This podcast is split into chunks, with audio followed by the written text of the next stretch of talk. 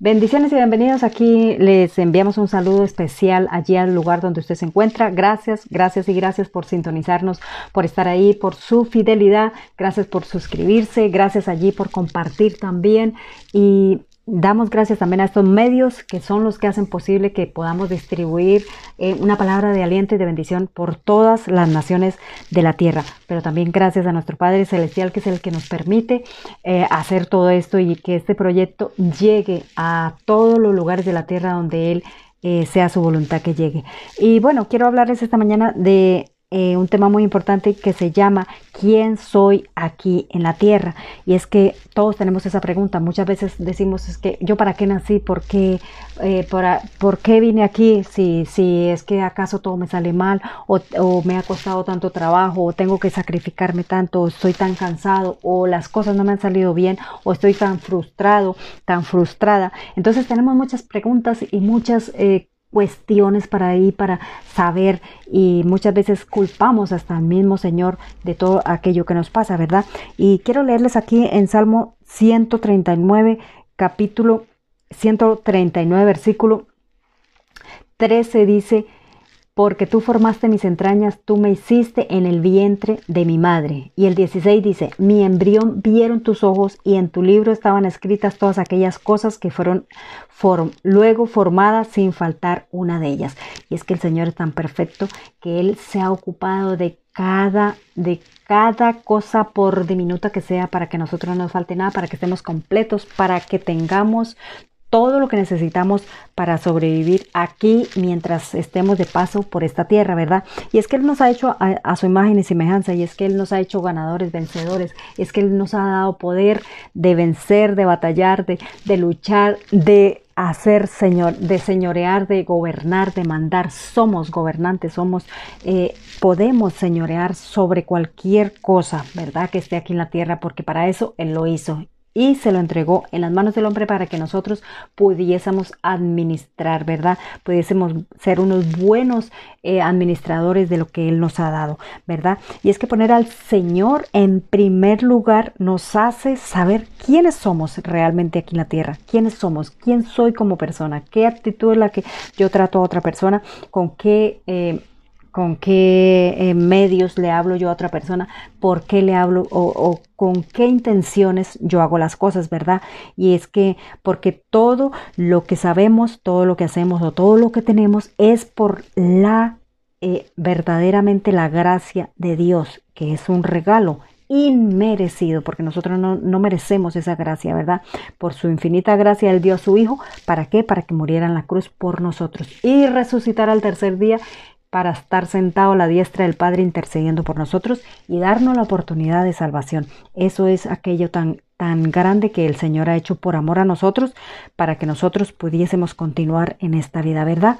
Y es que eh, todas aquellas cosas, toda aquella actitud que nosotros tenemos es lo que nos hace ser humildes, lo que nos mantiene humildes por, por siempre, ¿verdad? Todo lo que hacemos es para agradarle al Señor. Si usted hace algo es con la intención de agradar al Señor y con la intención de servir, de dar lo mejor de ti para los demás y de esa manera nosotros nos mantenemos humildes, nos mantenemos con una actitud positiva y eso mismo hace que nosotros lleguemos a ser una persona exitosa y que se nos abra puertas por donde quiera que nosotros vayamos, ¿verdad? Porque es que cuando tenemos una actitud positiva o tratamos a otra persona bien, pues eso mismo se nos va a retribuir a nosotros y multiplicado, ¿verdad? Sí, así que si tú quieres ser bendecido, quieres que las puertas de bendición se te abran en tu vida, pues tienes que tratar a otra persona como si fuera a ti mismo, ¿verdad? Como si fuera el mismo Señor, como si fuera, o sea, que no des a otra persona lo que no quieres que te den a ti, ¿verdad? Entonces, si nosotros mm, tenemos propósitos de vida y vinimos aquí con un propósito, tenemos que trabajar en ellos para no ser fracasados y con los planes, con la actitud que nosotros eh, nos, eh, nos dediquemos a hacer algo con esa misma actitud vamos a ser exitosos o vamos a ser fracasados, ¿verdad?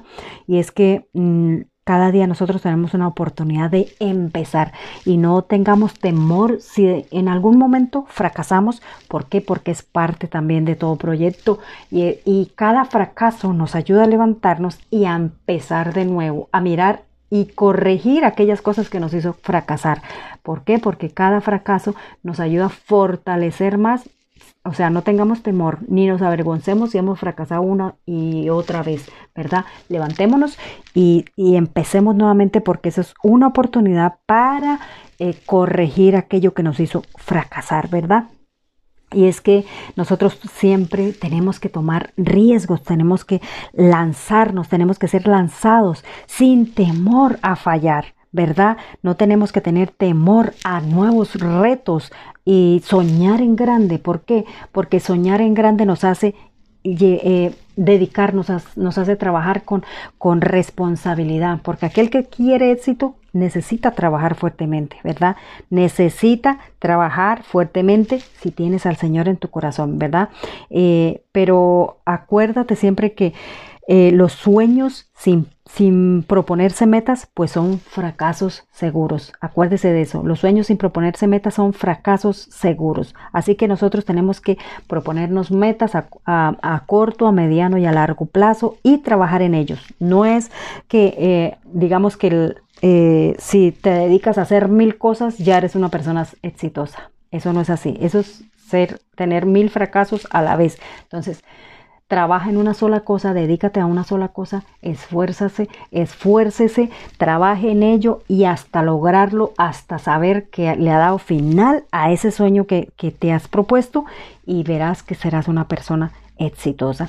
Siempre y cuando nosotros tengamos a nuestro Dios de nuestro lado, y hay una manera muy importante, por ahí escuché alguna vez una frase o la leí en algún sitio que dice que que si nosotros nos cuesta poner al Señor o el primer lugar, darle el primer lugar al Señor en todo el día que tenemos por delante cuando nos levantamos, pues mejor metamos las sandalias bien, bien debajo de la cama para que lo primero que tengamos que hacer es arrodillarnos a sacar las sandalias. Y una vez estando arrodillados, que nos acordemos de darle gracias al Señor. Eso nos ayuda a darle gracias al Señor, a recordar que tenemos que poner al Señor en primer lugar. Es algo muy bonito, ¿verdad? Es algo tan precioso que, de verdad hay muchas cosas que nosotros deberíamos poner por obra todos los días para ser exitosos y para ser buenos en cada cosa que hacemos, ¿verdad? Quiero leerles otra cosa aquí en Jeremías 29, 11 que dice, porque yo, solo,